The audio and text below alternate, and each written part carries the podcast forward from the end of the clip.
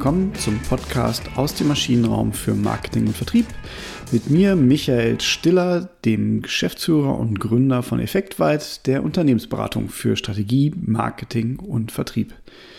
Heute würde ich gerne über ein Thema berichten, ähm, was gerade bei uns ja, irgendwie stark angefragt wird. Alles neu macht der Mai, muss wohl so ein bisschen die Devise sein, ähm, auch wenn der Mai noch ein bisschen hin ist. Äh, und es geht um das Thema Strategie. Also viele unserer Klienten und hoffentlich bald Klienten äh, beschäftigen sich mit dem Thema Vertriebsstrategie, Marketingstrategie, Vermarktungsstrategie. Und ich will da gar nicht großartig unterscheiden, denn immer geht es irgendwie um diese marktgerichtete Seite. Und deswegen würde ich heute gerne mal über das Thema Marktstrategie mit euch hier reden. Und das, was wir so feststellen, ist, dass viele in der Tat dieses Thema eher sehr mechanisch angehen, sehr lehrbuchartig angehen, was ich erstmal gut finde. Ne? Also grundsätzlich ist da nichts gegen einzuwenden, wenn wir uns an Lehrbücher halten und wenn wir versuchen, so zu agieren, wie es uns die Lehrbücher vorgeben. Aber das, was natürlich eine größere Rolle spielt, ist, wie mache ich es denn wirklich gut? Und ich sage mal jetzt aus dem Lehrbuch, Buch, da habe ich ganz klar unterschiedliche Schritte bei so einer Marktstrategie. Da fange ich an mit einer Markt- und Kundensegmentierung. Und wenn ich das habe, dann mache ich meine Produktstrategie, die richte ich dann an dieser Markt- und Kundensegmentierung aus. Dann wähle ich meine Vertriebskanäle aus kommen wir dann zur Vertriebsstruktur, äh, Vertriebsorganisation, äh, Vertriebsmanagement und dann letztendlich der Vertriebssteuerung und dann habe ich das. Aber das sind halt alles so Elemente, die sehr mechanistisch so aneinandergereiht sind. Und äh, wir haben uns da lange Gedanken darüber gemacht und ich plädiere ja hier schon seit langem für äh, Customer First, äh, Kundenzentrierung, nicht nur Kundenorientierung, sondern Kunden im Mittelpunkt. Und ich war letztes Jahr froh, äh, da mal auf Professor Jan Wieseke gestoßen zu sein, der auch schon mal hier bei uns Gast im Podcast war und übrigens bald auch wieder da ist. Äh, damals noch mit seinem ersten, ja, nicht sein erstes Buch, aber sein erstes eigenes Vertriebsbuch äh, der Sales Profit Chain. Und ich will aber gar nicht so sehr auf dieses Buch eingehen, sondern auf die grundlegende Idee, die diesem Buch zugrunde liegt. Und ähm, so wie wir auch Marktstrategien sehen, also wir bei Effektweit und so wie wir es auch unseren Kunden empfehlen, wie man vorgehen sollte. Und es ist eben nicht dieses mechanistische Vorgehen, sondern aus unserer Sicht ist der wesentlichste Punkt bei einer Marktstrategie der Kunde. Und nicht der Kunde im Sinne von, es sind jetzt Kundensegmente, Marktsegmente, also alle äh, Modekäufer von äh, 19 bis 35 oder kleine und mittlere äh, Betriebe, die äh, Drehmaschinen kaufen äh, und die zur Exportfunktion nutzen oder zum Schraubenproduktion nutzen, was auch immer. Das ist es eben nicht, sondern wo es wirklich drauf ankommt, ist das Kundenverhalten. Das Kundenverhalten zu verstehen. Und ähm, jetzt auch bitte, nehmt es jetzt nicht irgendwie falsch, ne? Wenn, wenn ihr allein schon mal so eine klare Kundensegmentierung habt, dann ist ja schon viel gewonnen. Ganz bestimmt. Wenn man es aber wirklich angehen möchte, dann macht es Sinn, sich dieses Kundenverhalten anzuschauen. Und das Kundenverhalten immer in Bezug natürlich zu meinen eigenen Produkten. Also was bewegt in diesem ganzen Dunstfeld, in dem ich mich beschäftige mit meinen Produkten, in diesen äh, ja, Nutzen, in, in Lustverstärker, Frustminderer. Ne? Ihr merkt schon, ich bin da immer noch bei der Value Proposition Canvas. Äh, hört da auch gern mal rein. Aber was bewegt den Kunden da im Zusammenhang mit unseren ähm, Produkten? Wie wird der Kunde beeinflusst von unseren Wettbewerbern? Auch ein ganz wichtiger Punkt. Wie wird der äh, Kunde beeinflusst von anderen Marktteilnehmern, von Handelsgeschäften zum Beispiel, aber auch von Kommunikation, vielleicht aber auch vom technologischen Fortschritt oder von rechtlichen Regulatorien? Und in aller Regel mündet es dazu, dass man ein ganz gutes Bild dazu be davon bekommt, was treibt meinen Kunden an und wie verhält er sich. Und jetzt komme ich ja zu dem Punkt, wo ich denke, hm, ist vielleicht gar nicht so günstig für mich, sondern eigentlich wäre es viel besser, wenn der Kunde sich anders verhält. Ne? Wenn der Kunde ein anderes Einkaufs- oder Kundenverhalten an den Tag legen würde, als er es aktuell tut. Damit habe ich ein Gap im Kundenverhalten. Und das ist mein Nukleus für eine Marktstrategie. Denn mit diesem Gap im Kundenverhalten, da kann ich mir jetzt überlegen, wie kann ich den Kunden denn jetzt dahin bringen, dass er sich anders verhält? Wie wirke ich auf ihn ein, dass er sich eben anders verhält? Und die Basis dafür bildet für mich sowas wie die Buyer und die Customer Journey, also welche Kontaktpunkte sucht der Kunde, welche hat er vielleicht ohnehin mit uns, ähm, sowohl im Kaufprozess als auch im Bestandskundenprozess, wenn ich gerade mal so an Upsellings denke, an Cross-Sellings denke oder an Folgekäufe, ganz allgemein, ne, ob er einfach die gleiche Ware nochmal kauft oder ob ich das halt ein höheres Produkt ankaufe oder eine, ein anderer Teil aus meiner Produktfamilie angeboten wird.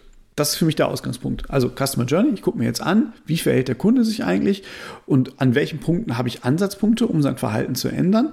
Und genau an diesen Stellen muss ich mir jetzt überlegen, wie kann ich jetzt vertrieblich oder aus Marketing-Sicht oder aus ähm, Vermarktungssicht ganz allgemein agieren. Und wie müssten sich dann wiederum meine Vertriebskanäle verhalten? Und das ist, glaube ich, jetzt ein ganz, ganz, ganz entscheidender Punkt, wo ich anfangen kann, mir genau das anzuschauen. Wie verhalten sich meine Vertriebskanäle an den entscheidenden Kontaktpunkten? Und wenn ich mir das alles mal so aufmache, vielleicht kennt ihr eine Customer Journey, vielleicht habt ihr es schon mal gemacht, eine Buyer und eine Customer Journey, dann kann ich jetzt an diesen einzelnen Kontaktpunkten, bitte jetzt nicht im Detail verlieren, aber da habe ich jetzt über diese ganze Reise hinweg, habe ich jetzt Kontaktpunkte und schreibe mir auf, welche Rolle oder welcher Vertriebskanal, welcher Kommunikationskanal wirkt auf den Kunden ein? Was kann ich da bei diesem Kunden auslösen? Wo kann ich ein Produkt verkaufen? Und auch wie komme ich jetzt von einzelnen Kontaktpunkten zum nächsten Kontaktpunkt? Und das gibt mir jetzt eine Basis A, um mal eine vernünftige Absatzplanung zu machen. Weil ihr habt vielleicht die letzten Folgen, ich glaube, das ist die vorletzte Folge gewesen zum Thema Sales Funnel. Ähm, Jetzt habe ich da ja quasi auch so eine Art Sales Funnel aufgebildet, zwar auf Individualebene, wenn ich das jetzt aber in der großen Masse sehen würde, dann ist es ja nicht nur auf einer Individualebene, sondern habe ich jetzt die einzelnen Customer Journeys quasi übereinander gelegt und ich verliere die einzelnen Kunden. Jetzt kann ich mir überlegen, wo habe ich dann einen Absatz geschaffen? Und ich sehe natürlich in diesen einzelnen Aufgaben, Funktionen von Kommunikations- und äh, Vertriebskanälen, was müssten denn diese Vertriebskanäle eigentlich leisten? Was ist deren Rolle? Was ist deren Aufgabe in der gesamten Buyer- und Customer Journey? Wenn ich das habe, wenn mir das klar ist, wenn ich weiß, welche Rolle müssten denn unsere Kanäle spielen, welche Aufgaben müssten, Funktionen müssten sie übernehmen, damit das Kundenverhalten sich ändert, dann kann ich mir angucken, wie verhalten sie sich denn heute? Also was machen meine Kommunikations- und Vertriebskanäle heute? Und auch da werde ich wahrscheinlich wieder auf ein Gap kommen. Und dieses Gap ist jetzt eine Grundlage für mich, um zu sagen, was muss ich denn in meinen Vertriebskanälen ändern? Ne? Über welche Kennzahlen kann ich sie einmal steuern? Das habe ich gerade schon gemacht über die Customer Journey. Da kommen ja ganz, ganz viele Kennzahlen bei raus. Wie viele Kontakte muss ich haben? An welchen Stellen muss ich Kontakte haben? Zu welchen Ereignissen muss ich Kontakte haben? Wo erwarte ich jetzt wirklich einen Verkaufserfolg? Wo vielleicht auch nicht? Ähm, wo muss ich denn auch einen Kunden quasi von einem Kontaktkanal in den anderen übergeben, also das sogenannte Lead Management. Das habe ich jetzt auch mit drin. Und so komme ich dann letztendlich zu einer Omni-Channel-Strategie.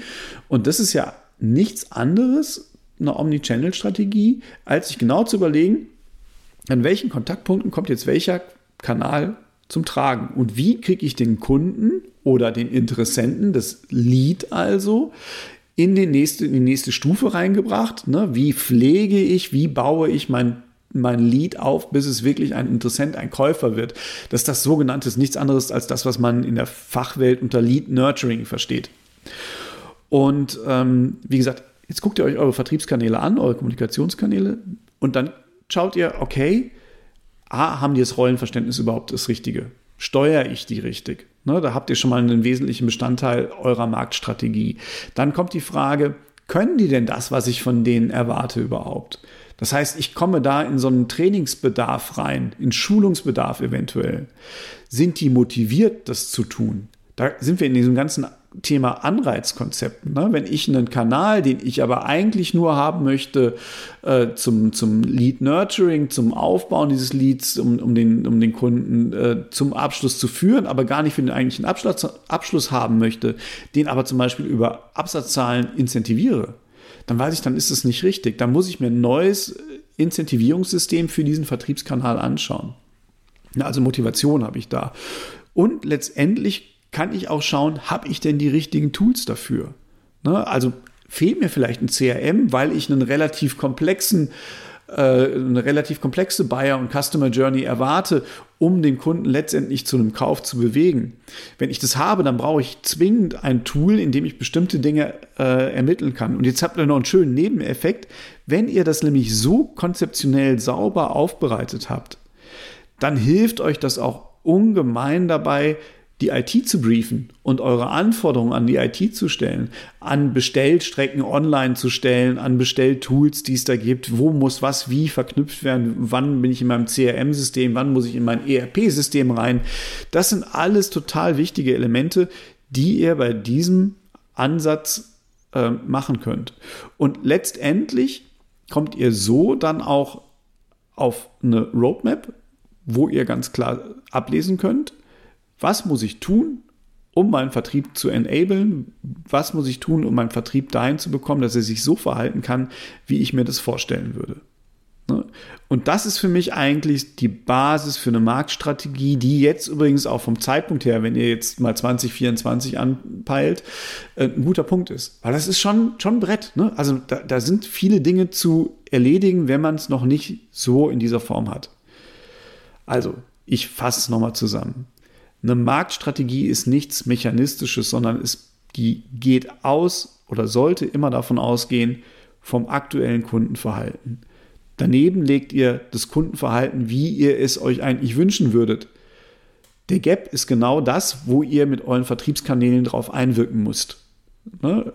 Wenn ihr verstanden habt, was eure Vertriebskanäle machen müssten, damit die Kunden sich so verhalten, wie ihr das gerne hättet, dann wisst ihr auch ganz genau, ähm, wo ist der Gap zwischen dem Verhalten der Vertriebskanäle oder Kommunikationskanäle auch heute und so, wie sie es machen müssten, damit der Kunde sich wieder richtig verhält. Auf Basis dieses Gaps könnt ihr eigentlich alle relevanten Dinge machen. Steuerungsgröße, KPIs ablesen, Frage, was braucht dieser Kanal noch, wo müsst ihr nachschulen eventuell, wo müsst ihr an die Incentivierungssysteme ran und wo braucht ihr vielleicht noch eine andere systemische Unterstützung, damit eure Vertriebskanäle so funktionieren, wie sie funktionieren. Und dann habt ihr eine saubere Roadmap, die ihr als Marktstrategie wunderbar aufbauen könnt, um halt noch effizienter und noch effektiver im Markt in Zukunft agieren zu können. Versucht's mal. Wenn ihr Fragen dazu hat, habt äh, oder Anmerkungen oder sagt, hey, das machen wir doch schon so und hat aber auch nicht funktioniert oder äh, wie genau meintest du das denn jetzt an der und der Stelle, dann würde ich mich total freuen, wenn ihr euch einfach bei mir meldet, gerne unter m.stiller.effektweit.de, m für michael.stiller.effektweit.de oder postet es äh, bei LinkedIn unter ähm, den, den Kommentar beziehungsweise unter diesem Post zu dieser Folge. Ich würde mich total freuen, wenn ihr euch meldet. Ich würde mich auch total freuen, wenn ihr den Podcast weiterempfehlt. Und am allermeisten freue ich mich, wenn ihr nächste Woche wieder reinhört. In diesem Sinne, danke euch. Tschüss.